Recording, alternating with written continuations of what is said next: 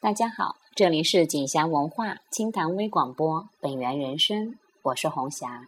今天我们继续分享塔罗七十八度的幸福人生。五岁教皇，五岁的教皇是怎么来的呢？教皇是塔罗牌来形容我们五岁时的精神领袖，也就是说，五岁的时候，我们特别的想要同外界开始建立关系。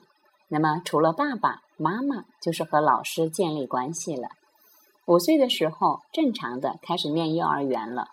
悲哀的是，现在的孩子几乎两岁开始就念幼儿园了。如果你细心观察，就会发现，五五岁的这个时期呢，孩子们最爱玩的游戏之一就是模仿老师。这个时候呢，是孩子正式开始接触社会的时候，探寻这个更大的世界。他们从不受任何约束，什么时候想吃就吃，想玩就玩，想拉就拉，想睡就睡，到开始学着有秩序、有规律，学会什么时候该吃，什么时候该睡，什么时候该玩。五岁的时候呢，喜欢冒险、好奇，胆子也特别大，喜欢接触所有的新鲜事事物，是因为在这样的各种体验中。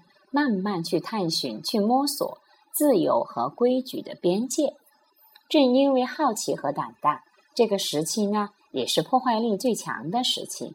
什么东西都都要碰一碰，什么都要看一看，都想把它破坏了，重新再来，改变一下。也正是在这样的体验中呢，我们开始习得创造力和自我控制力。如果孩子没能够在五岁这个时期学会这些功课，那长大了会怎样呢？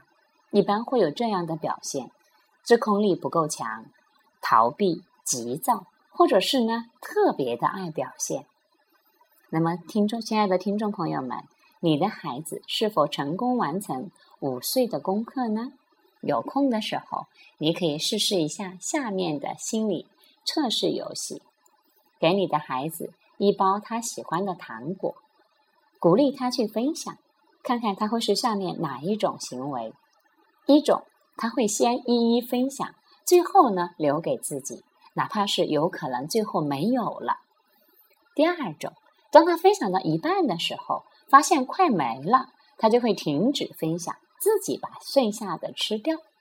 还有第三种呢，就是他首先会抓过来自己先吃，在没有你的干预和提示之下，你的孩子会选哪一种呢？这个游戏会测试是哪个方面呢？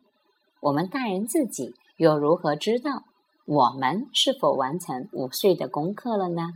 明天我们继续分享五岁的功课，请继续关注锦霞文化本源人生塔罗七十八度的幸福人生，了解孩子也了解自己。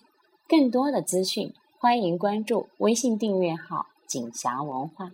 明天见。